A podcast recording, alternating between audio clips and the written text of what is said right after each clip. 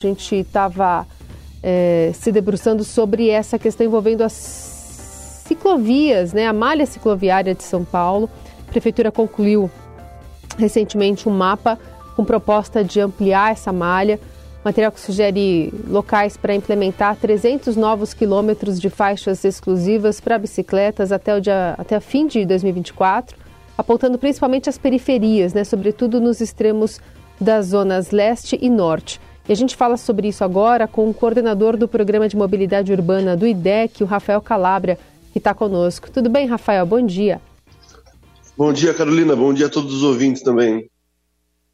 Bom, o que, que você tem de avaliação a respeito dessa malha de uma prefeitura que está meio atrasada nos planos também, né? Sobre ampliar essa possibilidade das pessoas utilizarem a bike também como meio de transporte.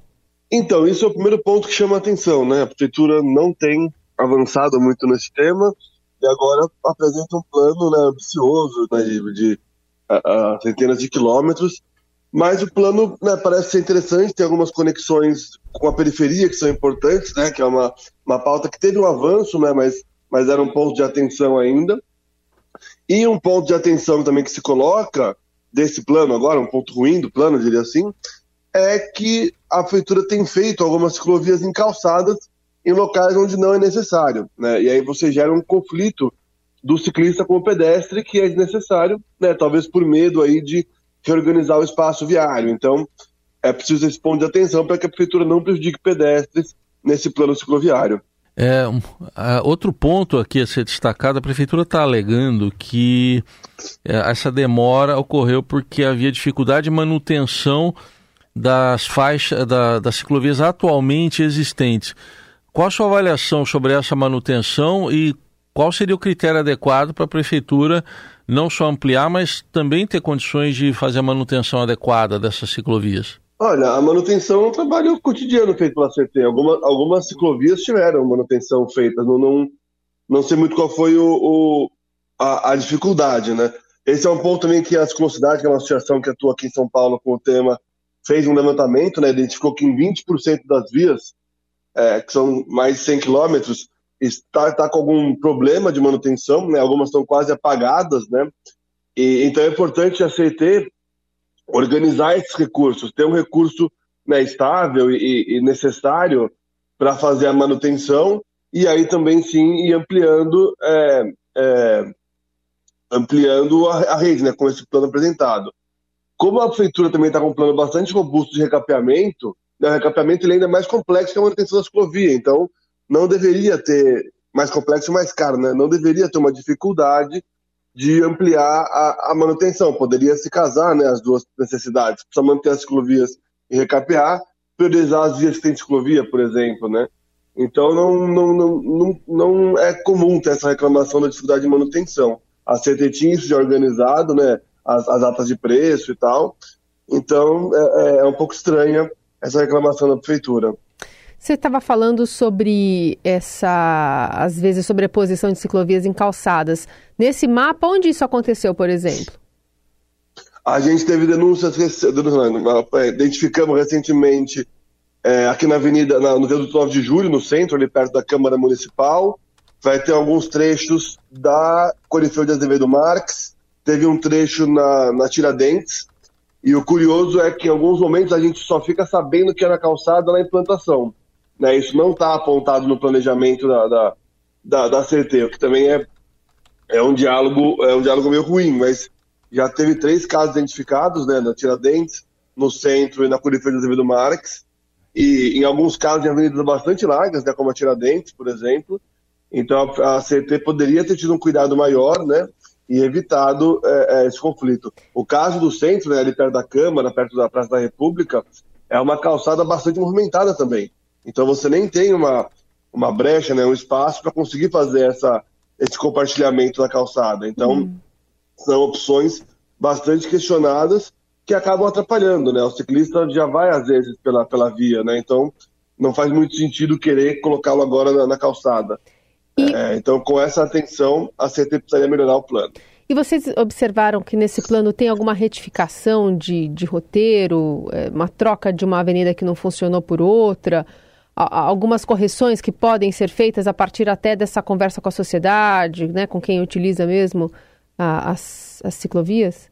Não, não lembro se teve essa situação. Tem algumas conexões, às vezes, que são próximas, né? Vai ter alguns trechos da radial, uhum. é, e, e, tem hoje na Rua da Moca, por exemplo, mas não nos parece uma substituição, porque às uhum. vezes, né, mas sejam próximas, as conexões podem ser diferentes, né? A radial é muito mais longa e tal mas não me parece ser o caso, não, de, de, de substituição. Porque quando fala-se, é... por exemplo, da, da Rebouças, meio que todo mundo entende que não é uma via, talvez, para se ter, ou a, a, via, da forma como foi feita ali, não, não é uma ciclovia que é amigável, né, amistosa para o ciclista.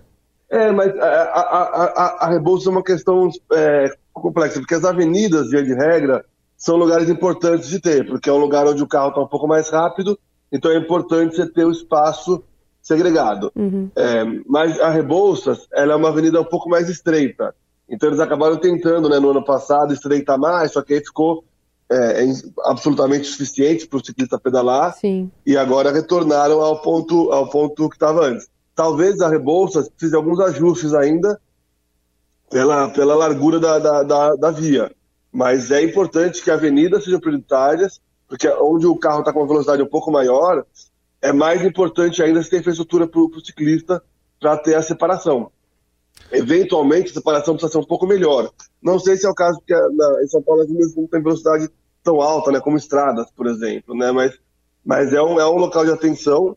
Talvez possam ter melhoramentos, mas é importante se manter, até porque tem uma continuidade com a Consolação, né, e, e vai ter também com a Vital Brasil, Corifeu, então começa a se formar eixos importantes que cruzam a cidade, e isso é bastante importante para quem vai pedalando, para quem gosta de fazer distâncias um pouco mais longas.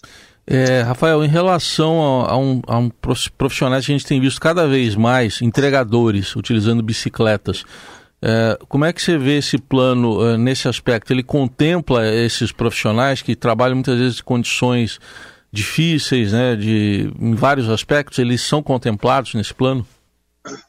Olha, de certa forma contempla, porque né, a gente tem, tem levantamentos, estudos que mostram que é uma população de mais baixa renda que faz esse trabalho, e a, o plano fez algumas, algumas conexões com, com a periferia, né? E, e isso é importante para que essas pessoas consigam é, né, circular entre regiões da cidade, entre a, a, a, norte e a leste e a sul, né?